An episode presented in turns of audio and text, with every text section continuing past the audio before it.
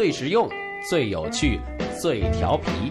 早安英文，Good morning。晚上也可以听哦。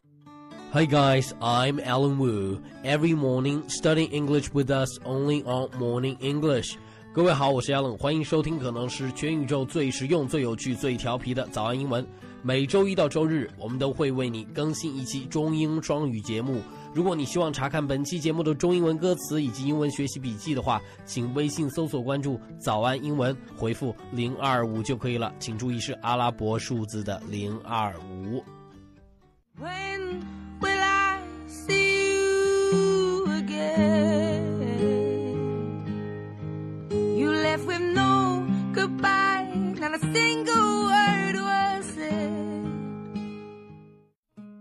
People are truly loved once are far more likely to love again。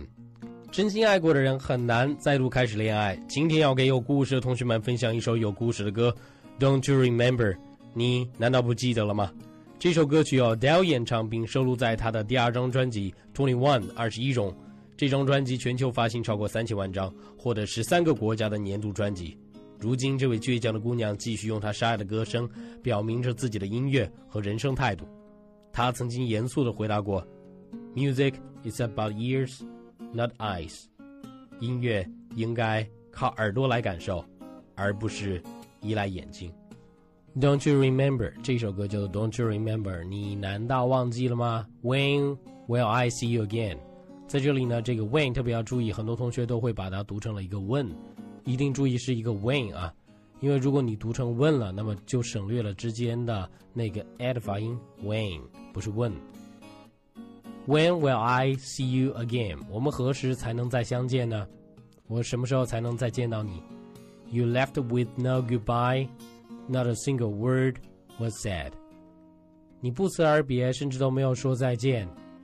No final kiss to seal anything。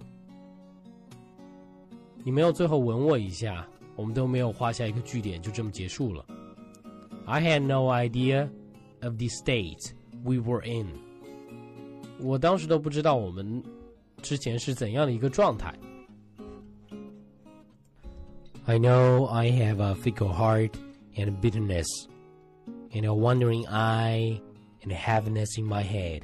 我只知道，我还有一个犹豫不决的心，fickle 叫做易变的、不定的心， 然后 bitterness 叫做苦痛，就我还犹豫不定，我还想着你，我很痛苦。And a wandering eye 就是说我还在搜寻着你，然后我的头呢，已经很沉了，我的心已经沉到了底。But don't you remember? Don't you remember the reason you loved me before? Baby, please remember me once more. 可是你忘记了吗？那曾经爱我的原因，亲爱的， 请再一次把我想起。When was the last time you thought of me? 上一次是什么时候我出现在你的脑海里呢？Or have you completely erased me from your memories? 或者说，你已经完全的把我擦除了？Erase 叫做擦除，从你的记忆里擦除了，完全的擦除了。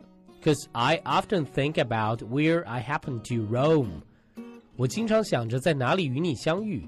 The more I do，这个 do 讲的是想啊。The less I know，我想的越多呢，就越不知道该怎么办了。But I know I have a fickle heart and a bitterness。我知道我还犹豫不定，我万分万分痛心。And a wandering eye and a heaviness in my head。我还是搜寻着你，我心 已经很痛很痛，已经死了。But don't you remember? Don't you remember the reason you loved me before? Baby, please remember me once more. 那曾经爱我的原因，你会不会再把我想起呢？Oh, I gave you the space so you could breathe. 我给了你空间，让你呼吸。I kept my distance so you would be free. 我保持着我们之间的这样一个 距离，所以说你能感受到自由。I hope that you find the missing piece.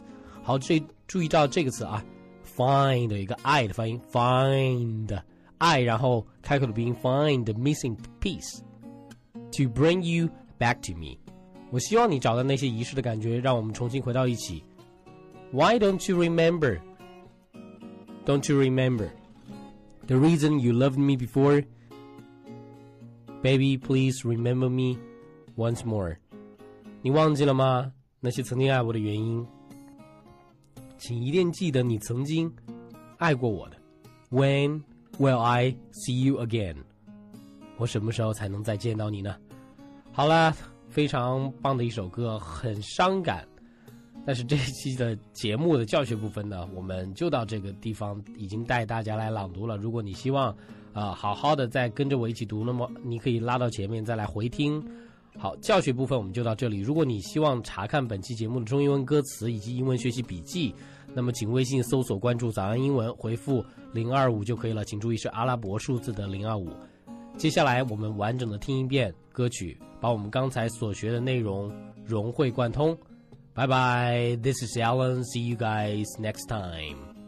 我们下期再见。